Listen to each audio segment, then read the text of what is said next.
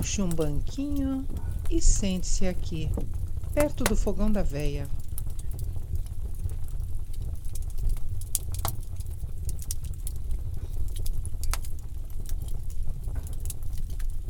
Vou já passar um café fresquinho. Fique à vontade.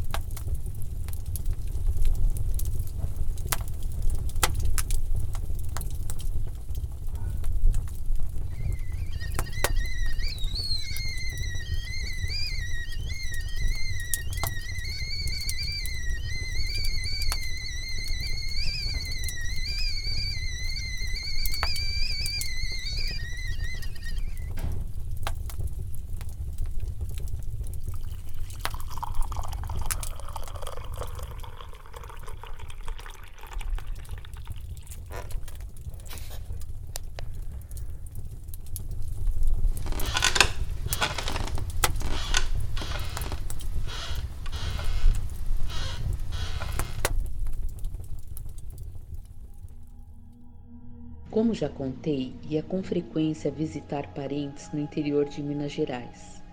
Muitos dos meus causos aconteceram por lá, comigo ou algum familiar. O de hoje me deu muito medo pelo desenrolar das coisas. Quando ia muita gente ao mesmo tempo, colocavam a criançada com os jovens em um tipo de barracão rústico nos fundos do terreno, a uns 30 metros da casa principal. Como só era usado quando o grupo era grande, fazíamos a maior farra naquele barracão com a primaiada. A construção era simples, de madeira, telhas de zinco e janelões de vidro. Éramos obrigados a acordar cedo pela falta de cortinas e o calor do sol no telhado metálico.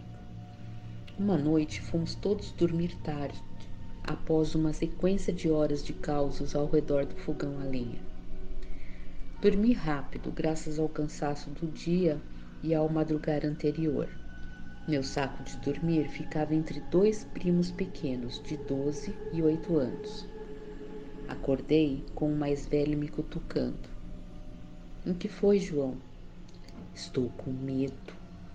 Todos os demais já estavam dormindo e a noite era bem silenciosa. Olhei para ele, estava todo coberto até a cabeça e encolhido no colchonete. Medo do quê? Das histórias? Não, do barulho. A quantidade de causos impressionava a todos. Imaginei que ele estava com tudo aquilo muito fresco na memória. Que barulho! Não estou ouvindo nada. Ele colocou a cabeça para fora do cobertor me olhou com o dedo nos lábios pedindo silêncio e em seguida apontou para o teto. Fiquei em silêncio para tentar escutar e conseguir. Eram passos no telhado, lentos, quase arrastados. Primeiro imaginei que poderia ser algum animal, mas o ritmo era bem humano. Assim mesmo, disse ao João que deveria ser algum gato ou gambá. Ele se tranquilizou um pouco e eu disse que era melhor dormir para aproveitar o dia seguinte.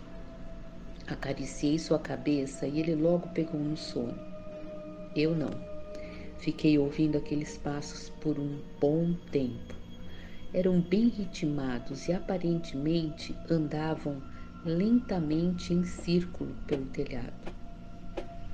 Até que pararam. Fiquei mais um tempo prestando atenção em nada. Peguei no sono e sonhei com uma pessoa enforcada. Foi horrível.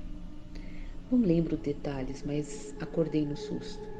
Já era de manhã e a maioria das crianças já tinha se levantado, inclusive meus primos vizinhos de cama. Fui para a casa principal tomar café, mas não sem antes olhar o telhado por fora. Tudo normal nenhum amassado ou sinal de que alguém tivesse caminhado por ali. Bom dia para todos. Peguei meu cafezinho, uma broa quentinha e chamei minha tia, dona da casa, de canto. Contei o que tinha acontecido, mencionando inclusive que poderia ser algum animal, mas o compasso era muito estranho.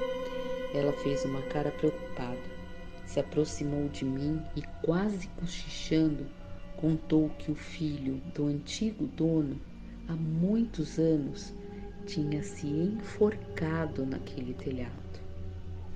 Que não era a primeira vez que se escutavam passos por lá, mas há muito não se manifestava. Combinamos de manter a versão do gambá para as crianças e não tocar mais no assunto.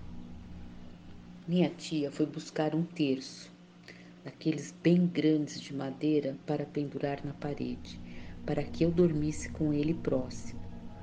Só pediu para ter cuidado, que era muito antigo, já veio com a casa. O dia foi normal, com comida boa e muita prosa. Desta vez, não ficamos até muito tarde para evitar a insônia infantil. Fui deitar e meus primos já estavam dormindo. Coloquei o terço embaixo do meu travesseiro e encarei o teto até dormir. Mais uma vez acordei com o cutucão. O que foi, João? Silêncio.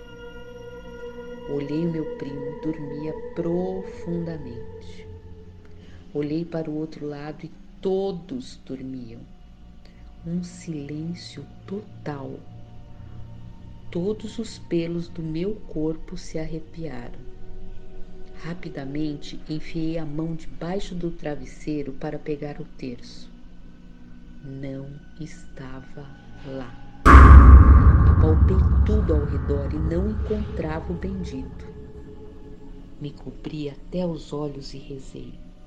Passei algum tempo e nada mais aconteceu. Perdi o sono e mais uma vez fiquei encarando o teto escutava apenas a respiração das crianças, até que os passos na telha metálica surgiram com um detalhe que até hoje me arrepia. Eu conseguia distinguir perfeitamente o ruído das bolinhas de madeira do terço sendo arrastadas pelo telhado. Aquilo me paralisou e só sabia rezar. Escutei meu repertório de rezas e os passos arrastando o terço continuavam em círculos no telhado. As tábuas de madeira estralavam. O fato de que aquilo tinha pego o terço debaixo do travesseiro que eu dormia me atormentou demais. Lembrei da noite anterior e me acalmei que após um tempo aquilo acabaria. Parecia uma eternidade. Por sorte, nenhuma criança acordou.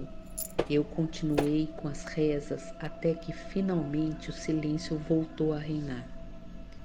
Escutar apenas a respiração das crianças me tranquilizou. Sem sono algum, fiquei encarando o teto novamente, desejando paz para aquela alma e que, por favor, devolvesse o terço.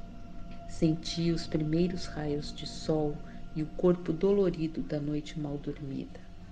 Fechei os olhos para descansar um pouco. Não durou muito. Um barulho de batida na madeira, acompanhado de um sussurro. Shhh, vai acordar as crianças. Pulei de susto. Tinha gente do lado de fora. Respirei fundo e consegui raciocinar. A voz era da minha tia. Levantei rápido e corri para fora meu tio com um pedaço comprido de pau e minha tia com as mãos na cintura se assustaram ao me ver sair. Eles estavam tentando resgatar o terço pendurado na ponta do telhado.